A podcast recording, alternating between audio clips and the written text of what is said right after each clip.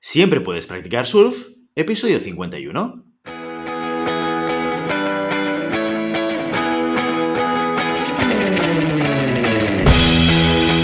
Bienvenido y bienvenida a Siempre puedes practicar surf, el podcast semanal sobre recursos humanos. Nos podrás encontrar en iVoox, Spotify y iTunes y en nuestra página web globalhumancon.com, donde también encontrarás más contenido en nuestro blog e información sobre nuestros servicios. Apúntate a nuestra newsletter y no te perderás nuestros webinars en directo o nuestras formaciones abiertas. Este podcast está pensado para profesionales de recursos humanos, gerentes o jefes de equipo, y podrás encontrar técnicas, consejos, ideas, conceptos y noticias sobre la gestión de personas, eso sí, con un enfoque práctico y aplicable. Yo soy Guillermo Cornet, presentador de este programa, y hoy tengo el placer de compartir este programa número 51 con mi compañera Josefina Smart, consultora en Global Human Consultants. Muy buenos días, Josefina. Buenos días, muy buenos días. Gracias, Guille, por, por tenerme aquí hoy. ¿Cuánto tiempo hacía que no te pasabas por el podcast? ¿Tú te acuerdas? ¿La última vez que estuviste aquí? Hace mucho, mucho, mucho. Pero bueno, hoy es lunes, así que a tope con, con el podcast. Muy bien, pues hoy hemos traído a Josefina para hablar de un tema muy interesante y también diferente. Desde una perspectiva seguramente diferente a la que normalmente tenemos en este podcast, porque hoy hablamos de la experiencia y el punto de vista de los candidatos. Todos hemos sido o seremos en algún momento seguramente candidatos. Por eso en este podcast eh, hemos decidido dirigir el contenido a las estrategias para buscar trabajo. ¿Y qué mejor que Josefina para hablarnos de ello? Exactamente. Empieza una nueva semana, entonces hoy con Guille pensábamos hablar de estos cinco puntos relevantes en lo que es la estrategia de, búsqueda de trabajo.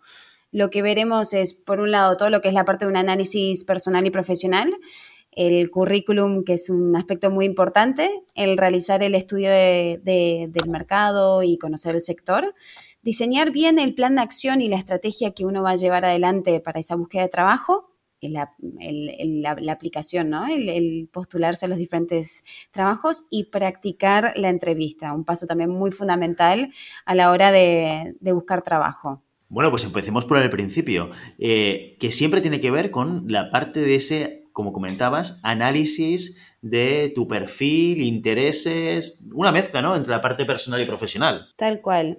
Digamos, antes de, buscar trabajo y, empezar a, aplicar o, o, apuntarse a los diferentes eh, trabajos, creo que un aspecto muy importante es ese análisis personal y profesional de cada uno, ¿no? Hacia dónde queremos ir, qué es lo que, lo que buscamos, qué tipo de, de empresas me interesan, eh, cuáles son los sectores que, que me gustaría trabajar, eh, en qué posiciones quiero, en qué áreas, en qué departamentos, cuáles son mis objetivos a nivel profesional, tanto para ahora como para cinco años. Digamos, tomarse eso, ese tiempo unos días o un poco unas horas, ¿no? De, realmente pensar eh, cuál es tu objetivo profesional, ¿Qué, cuáles son tus fortalezas, cuáles son tus, no sé, un poco tus puntos fuertes o qué áreas también quieres mejorar, ¿no? También es muy importante tener en cuenta eh, nuestras, nuestras áreas de mejora, ser conscientes un poco hacia dónde queremos ir, ¿no? Un poco qué es lo que uno puede aportar también a la, compañía, eh, qué nos hace diferente al resto, pero tener claro bien ese análisis eh, personal y profesional lo digo porque no es solo a nivel de competencias soft, es decir, un poco eh, cuáles son mis, mis, puntos fuertes, pero también un, qué conocimientos tengo, eh, qué puedo aportar a la compañía a nivel hard, eh, qué tipo de tareas he hecho, tener ese conocimiento profesional también uno, de uno. Y eso es muy relevante porque al final muchas veces pensamos que, bueno, ya nos conocemos a nosotros mismos, ¿verdad? Bueno, cuando yo entro en un proceso de selección, escucha, yo tengo 15, 20, eh, 30 o 6 años de experiencia detrás y quién mejor que yo mismo para hablar de mí. Lo que sucede es que muchas veces, primero, a veces no nos conocemos tanto, que esto depende de la persona, eh, pues tiene más introspección o no, y luego hay que prepararlo, no podemos ir a improvisar. Esto ya lo veremos en, en, en el apartado en el cual Josefina nos hablará de practicar, pero no hay que dejar al azar la manera en la cual nosotros vamos a explicar o a proyectar quiénes somos o qué es lo que nos interesa. Sí, sí, esto es así y quizás es una, una frase un poco cliché y todas las hemos escuchado seguramente, pero buscar trabajo es un trabajo. Implica un trabajo para nosotros de un análisis también muy importante el mercado, hablemos un poco desde el mercado español, pero a nivel global también, es súper amplio. Hay millones de empresas, millones de puestos de trabajo, hay un montón. Entonces, a la hora de buscar trabajo y en, estas estrategias, ¿no? De poder armar este plan de acción, que luego lo veremos, es importante ir segmentando hacia dónde quiero ir, qué es lo que quiero, qué puedo aportar, conocerme a mí, eh, qué es lo que disfruto hacer, qué es lo que me gusta, qué es lo que me sale hacer bien, ¿no? Un poco este análisis creo que es un paso muy, muy importante hacia dónde queremos ir. Antes de realmente llegar, hay que saber bien un poco el camino hacia dónde uno quiere ir. Entonces, eh, y este análisis también, y con lo que decías recién Guillermo, ¿no? De, de, de preparárselo y de conocer su experiencia, va muy ligado con el tema del currículum un aspecto muy importante. No sé si lo consideras vos, Guillermo, el tema del currículum. Completamente, completamente. El currículum es un elemento que te va a ayudar a entrar o no en un proceso de selección. Por tanto, hay que dedicarle también tiempo. Exactamente. Nosotros, bueno, aquí en, en, Global, por ejemplo, recibimos, no sé, 600, 700 currículums por posición, ¿sí? Entonces, esto es un aspecto muy, muy importante a tener en cuenta a la hora de poder pasar esa primera criba. Nosotros le llamamos el screening telefónico, ¿no? Entonces, ¿cómo lograr poder superar este, este y que te llamen, ¿no? Que es lo más importante, el, poder pasar esa criba, es tener un currículum que esté bien organizado, que tenga la información que sea fácilmente localizable, que esté organizado y estructurado con en orden cronológico, ¿no? Con los datos de contacto, que también me ha pasado que no estén los datos de contacto, por ejemplo, eh, la formación, la experiencia, si tienes idiomas, herramientas importantes, pero que sea fácil de leer, es decir, que sea como claro, llamativo, que yo en cinco segundos, no sé si cinco es, muy poco, no quiero decirlo, pero eh, rápidamente pueda conocer tu perfil o un poquito, ¿no? Es apenas, es decir, poder tener una idea a qué te dedicas por lo menos o, qué, tareas has hecho. Bueno, y en ese sentido, eh, Josefina, mitos y leyendas de los currículums. ¿Hay que poner logros? ¿No hay que ponerlos? ¿Qué nivel de detalle tenemos que poner? ¿Qué pasa con aquellas eh, frases o párrafos introductorios al currículum en el cual yo me presento? ¿Esto para qué sirve? A ver, qué tema polémico para un lunes, eh, Guillermo. Pero bueno, mitos y la verdad que no sé si hay mitos, porque cada consultor o cada persona de recursos humanos es un mundo y, lo va a analizar de forma diferente. En mi caso, yo valoro mucho cuando me ponen los logros. Es algo que eh, para mí los hace diferenciar mucho.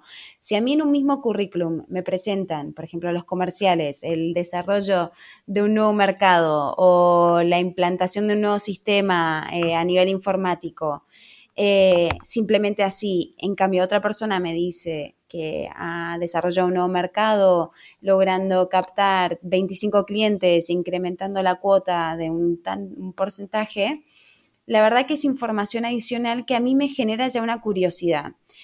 Yo ya empiezo a tener un poco algún empiezo a tomar como apuntes de, esta persona que luego lo tendré que contrastar con una entrevista, con un psicotécnico, bueno, con todo lo que es el proceso de selección.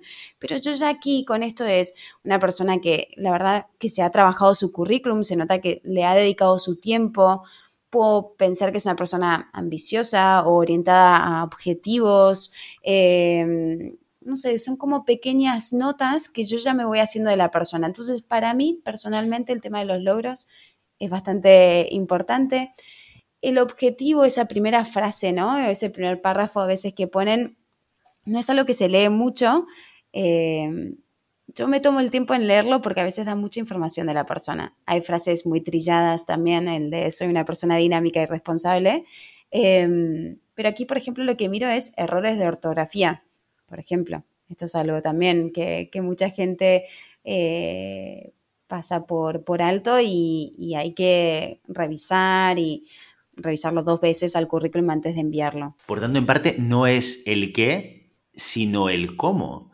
¿no? Porque hay, personas que igual se pueden pensar que por el hecho de que en esta frase introductoria nos digan que son jugadores de equipo o grandes líderes o grandes comunicadores, nosotros como headhunters ya vamos a coger esta información y vamos a identificarles como candidatos con estas fortalezas. O incluso hablando de logros, ¿no? Alguien que nos diga, he hecho crecer un mercado un 150%, que nosotros cojamos esa variable como diciendo, bueno, esta persona ha hecho crecer este negocio. No es tanto el qué nos dices, sino el cómo nos lo estás diciendo o el dónde lo estás poniendo, que nos va a ayudar a entender que eres una persona orientada al logro, bueno, porque estás intentando transmitir tus logros, que eres una persona estructurada porque estás transmitiendo la información de una manera fácil de entender, o que eres una persona que te preocupa transmitir determinados elementos porque lo estás haciendo en la frase introductoria. Con lo cual, ahí en, esa, en ese elemento de mitos y leyendas probablemente, que algún candidato nos preguntaba, oye, pero ¿y esto os lo creéis? Bueno, no es tan importante. No es que me lo crea o no me lo crea. Bueno, es que simplemente no va a afectar a mi proceso de decisión. Lo que sí afectará a mi proceso de decisión es ver qué elementos más allá del propio texto estás transmitiendo en tu currículum que me ayuden a causarme eh, ese interés adicional que va a hacer que me dedique un poco más a indagar en tu currículum e intentar ver si tienes las características que mi cliente en este caso está buscando en un profesional. Exactamente, exactamente. Entonces es por eso que es importante también armar bien este currículum, eh, tener bien claro cuáles fueron tus tareas, eh, la misión del puesto, em, incluir datos que tú quieras resaltar. Al fin y al cabo, el currículum es nuestra carta de presentación al mundo, a la compañía, a los recruiters, a los consultores, a quien sea. Entonces, cómo uno se presenta también está dando mucha información de, cómo es esa persona. Es esto lo que recién decía Guillermo, cómo contamos nuestra historia, que eso luego también lo veremos en lo que es la entrevista, ¿no? Un poco lo que es el storytelling, ¿no?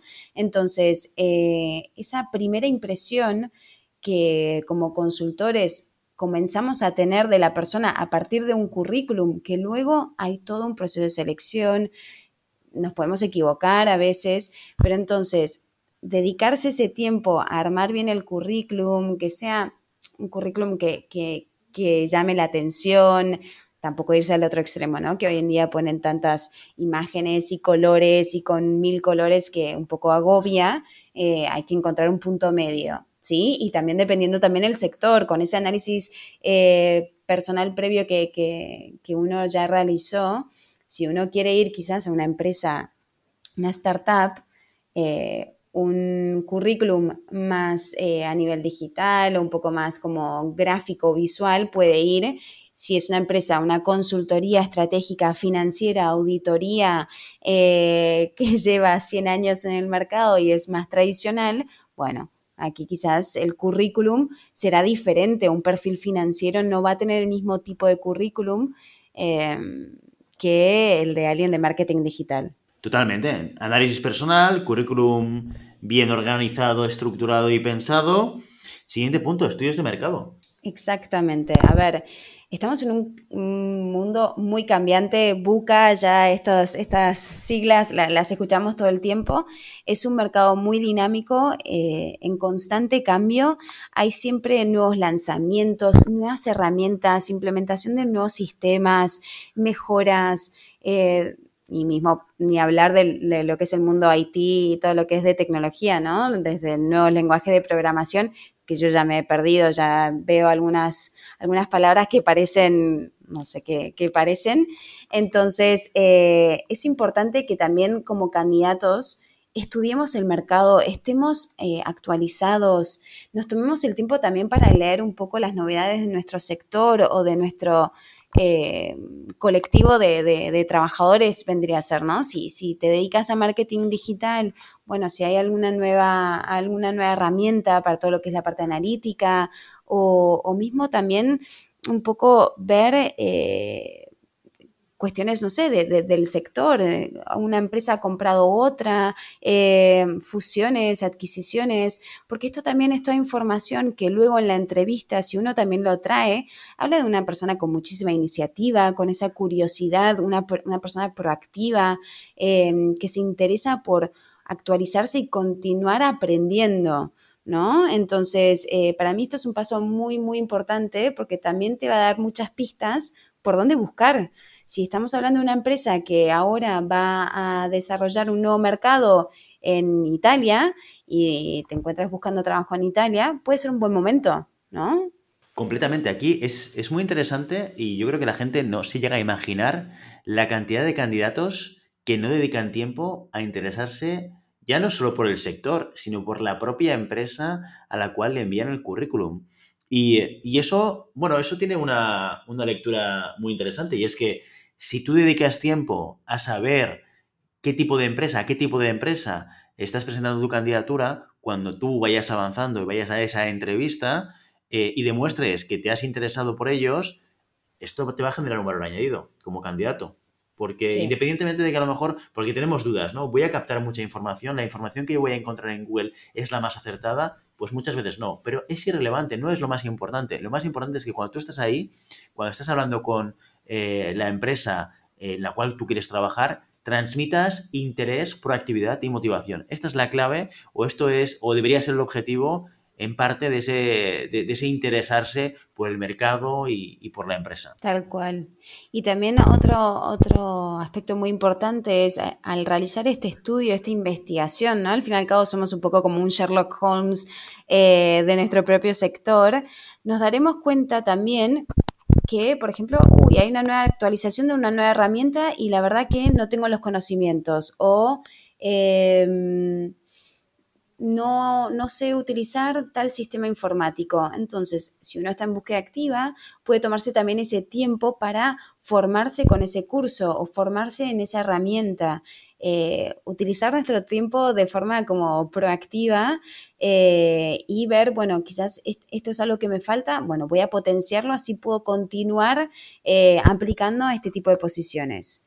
Entonces, una vez que ya tenemos estudiado el mercado, ya tenemos este análisis personal, el currículum, ahora, más que nada, algo también muy importante es diseñar como tu plan de acción, ¿no? ¿Cuál va a ser tu plan de búsqueda? Es un poco agobiante a veces, no sé si les ha pasado, o, Guille, si te ha pasado tener que buscar trabajo, eh, pero a veces es, normal quizás sentirse un poco frustrados y agobiados. Eh, hay, hay sin fin de portales de empleo y, también de, bueno, de puestos de trabajo. Entonces, es muy, estaría bueno que la persona que esté buscando trabajo que pueda organizarse o estructurar su día. Em, no siempre tiene que ser todo el día estar trabajando porque eso también genera un poco de frustración y agobio, pero partir el día, unas dos horas por la mañana, dos horas por la tarde, eh, lo puedes hacer por red, ¿no? Le voy a dedicar una hora a LinkedIn y luego una hora más a InfoJobs. Em, voy a contactar con personas de recursos humanos o voy a contactar a personas eh, consultoras que se dedican a mi sector en particular, ¿no? Pero hay muchas veces que hay consultorías que se especializan en un sector. Em, y día por día ir estructurando ese, esa búsqueda, que luego se puede ir modificando porque a veces las cosas no funcionan, entonces hay que cambiar la acción, eh, quizás le has dedicado únicamente a LinkedIn y hay un montón de otros portales, entonces a la semana siguiente poder dedicarle a, no sé, InfoJobs, por ejemplo, o utilizar las redes sociales, también es algo súper importante, ¿no? Hoy en día hasta mismo Instagram, Facebook, pueden funcionar muy bien para, todo lo que es eh, la búsqueda de empleo. Bueno, necesitamos tener un plan claro y, eh, hay un elemento que comentábamos antes de grabar, ¿no? Que es eh, ser un poco resiliente a la frustración.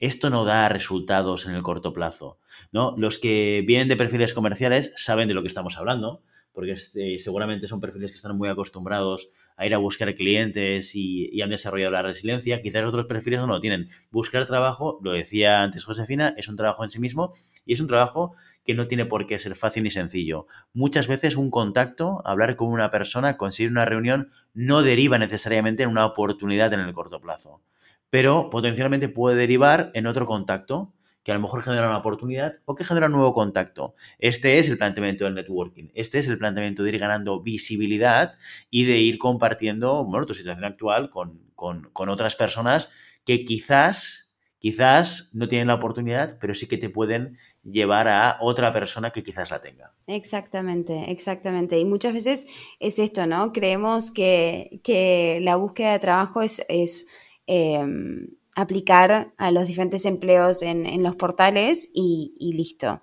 Pero no, buscar trabajo es un trabajo y requiere de muchísimo esfuerzo.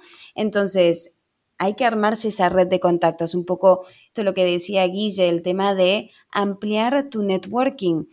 Quizás esa persona no tenga una oferta que pueda encajar con tu perfil, pero un conocido de, de su red sí. Entonces, poder ir armando esa red de contactos es súper importante. Contactar con esas personas de recursos humanos, contactar con esas consultoras, em, para poder abrir esas puertas. No necesariamente signifique que tengas que tener una entrevista con ellos, porque quizás la necesidad no está. Ese cliente quizás por el momento no necesita, pero ya lo tienes en tu red y uno nunca sabe qué, puede surgir de, allí. También el tema de las redes sociales, comentar también a tu red de contactos, a familias, amigos que estás en búsqueda, porque digamos, el boca en boca también funciona súper bien eh, y, tener esta, este networking no solo digital, pero también a nivel de, conocidos es muy importante a la hora de buscar empleo.